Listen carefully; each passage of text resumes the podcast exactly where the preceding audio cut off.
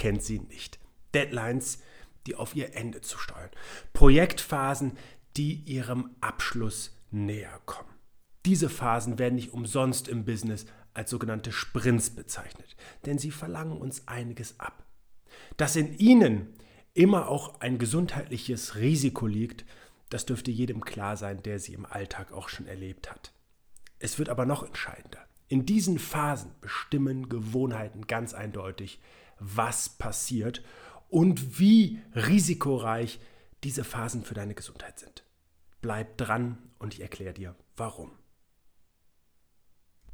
Im Grunde genommen sind sie aus keinem Business wegzudenken. Und selbst im Privaten kennen wir diese Situation, wenn wir auf einen Urlaub zusteuern und einiges vorzubereiten haben. Wenn vielleicht ein Umzug ansteht oder schlichtweg ein Fest gefeiert wird. Es gibt einen klaren Zeitpunkt, zu dem etwas fertig sein muss, was über die alltäglichen Anforderungen hinausgeht. Wenn im Business auf der anderen Seite noch ein Kunde sitzt, eine besondere Entwicklung und ein besonderer Entwicklungsschritt in einem Unternehmen gegangen werden soll, dann ist das meist mit ganz anderen und neuen Gegebenheiten verbunden und es muss am Ende einfach geklappt haben. In diesen Phasen müssen die meisten Menschen Überstunden machen, müssen zusätzliche Aufgaben erledigen, müssen die sogenannte Extrameile gehen. Und jeder, der die Extrameile schon mal gegangen ist, weiß, dass das dem Körper etwas abverlangt. Das ist ja, wie der Name schon sagt, eine zusätzliche Aufgabe, eine zusätzliche Leistung, die erbracht werden muss und die fordert einfach auch ihren Tribut. In diesen Phasen, wo Menschen beispielsweise im Unternehmen ein paar Stunden länger bleiben, früher kommen, ähm, andere Themen zur Seite schieben und sich mit voller Konzentration auf die eine Sache stürzen, da entscheidet letztlich die Art der Gewohnheiten, die wir haben, ob uns das der Gesundheit etwas anhaben kann oder ob wir diese Phasen einfach auch gesünder und vor allen Dingen mit einer besseren Energie und damit auch einer besseren Produktivität überstehen können. Was dahinter steckt, ist schlichtweg, dass wir in Phasen, in denen wir ein Projekt abschließen müssen, in denen wir diesen sogenannten Sprint absolvieren, viel, viel stärker den Fokus auf das richten, was in dem Moment gefordert ist. In diesem Moment stellen wir auch eigene Bedürfnisse hinten an. Wenn beispielsweise draußen schönes Wetter ist, du eine Familie zu Hause hast und gerne noch ein Eis essen gehen würdest oder ein paar Stunden im Garten verbringen würdest, dann klappt das manchmal einfach nicht, weil du die Priorität auf den Abschluss dieses Projekts gelegt hast. Das bedeutet oft auch, dass wir in diesen Phasen weniger Aufmerksamkeit für unsere Gesundheit haben. Wir bewegen uns weniger, wir gehen seltener zum Sport, wir verschieben mal eine Pause oder lassen sie komplett aus, verkürzen sie aber mindestens. Wir ernähren uns in der Regel etwas schlechter, weil wir schneller Nahrung brauchen, weniger Zeit in die Vorbereitung investieren können oder auch wollen. Und das ist etwas, was der Gesundheit natürlich zusetzt. Oft wird auch noch mal weniger geschlafen oder schlechter geschlafen und auch das führt dazu, dass wir nicht mehr Zeit zum Arbeiten haben, sondern vor allen Dingen mehr unproduktive Zeit besitzen.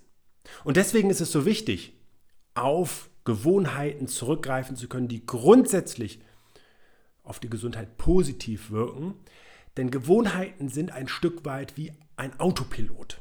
Das bedeutet, dass wir, selbst wenn sich die äußeren Bedingungen verändern, viel, viel stärker auf dieses Konstrukt der Gewohnheiten uns konzentrieren, fast verlassen können.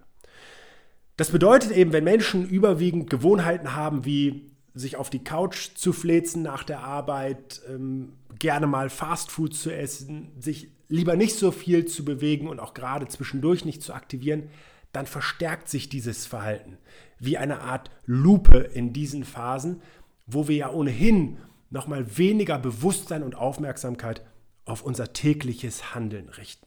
Und das führt ganz automatisch dazu, dass nicht nur der Tribut in Form einer Gesundheitsbelastung höher wird, sondern auch die Produktivität und die Qualität der Arbeitszeit, der Projektzeit, der Lebenszeit in diesem Moment deutlich abnehmen kann.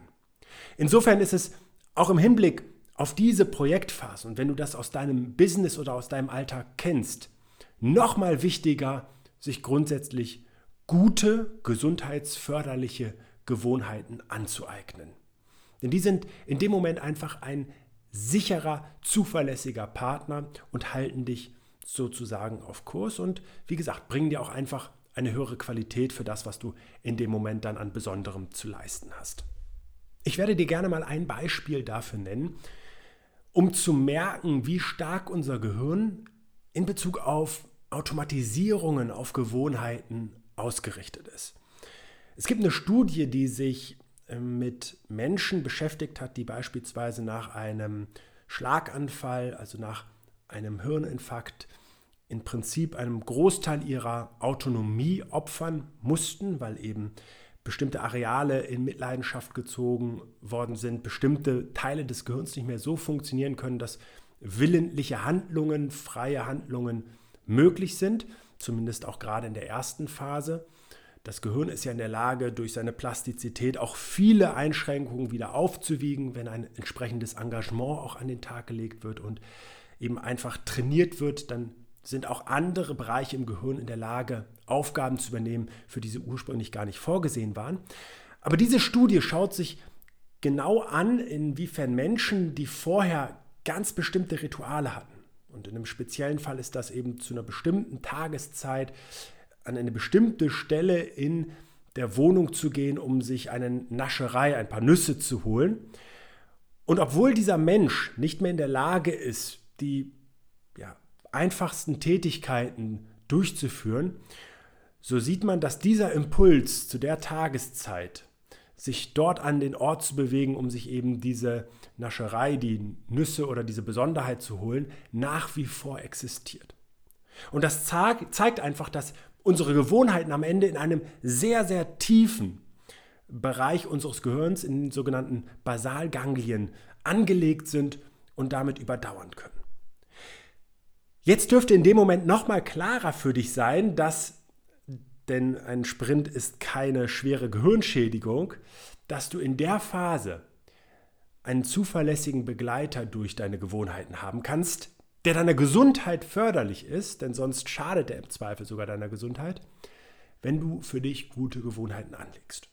Und deswegen will ich noch mal ganz kurz darauf eingehen, wie du gute Gewohnheiten entstehen lässt. Denn es ist immer herausfordernder, schlechte Gewohnheiten abzulegen, aber auch dazu werde ich dir gleich noch zwei, drei Dinge sagen. Zunächst, gute Gewohnheiten entstehen durch dein Handeln. Durch nichts anderes. Es ist Training, es ist regelmäßige Umsetzung und hier spielt die Frequenz eine große Rolle.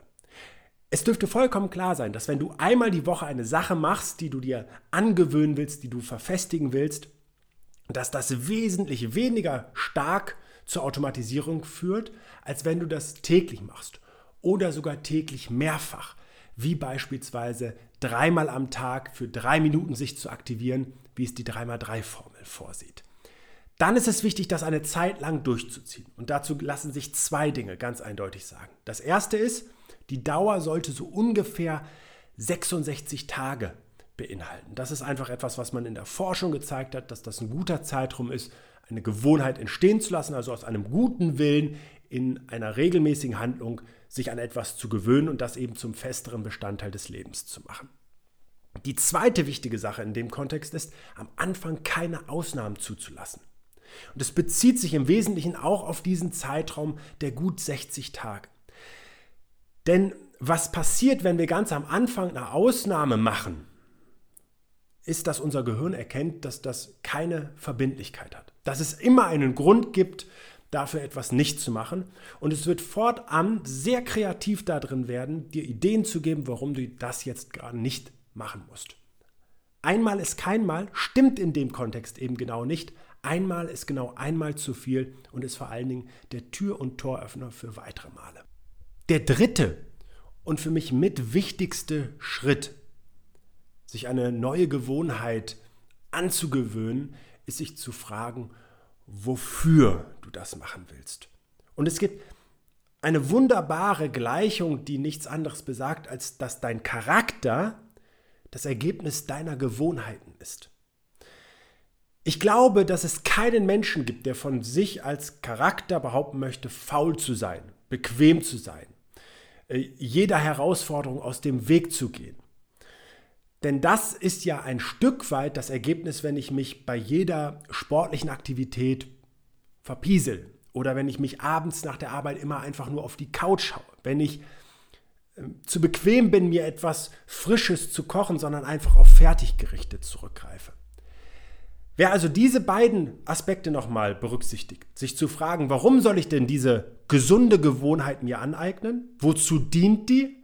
Wofür mache ich das, um wohin zu kommen? Der macht einen wichtigen Schritt und macht den zweiten wichtigen Schritt, indem er sich einfach wieder kritisch, immer wieder kritisch hinterfragt. Bin ich, will ich das sein? Will ich einen Charakter haben, der aus diesen Gewohnheiten sich bildet? Und das sind aus meiner Sicht starke Instrumente, um eben eine gute Gewohnheit entstehen zu lassen, die dann, wie beschrieben, auch in stressreichen Phasen ein ganz, ganz wichtiges Instrument ist, die Gesundheit zu schützen und mehr Energie für das Projekt zu besitzen. Natürlich ist es auch möglich, schlechte Gewohnheiten loszuwerden. Es ist anspruchsvoll, das muss man ganz klar sagen. Das wird auch jeder Mensch sagen können, der mal das Rauchen aufgegeben hat und das dauerhaft auch geschafft hat.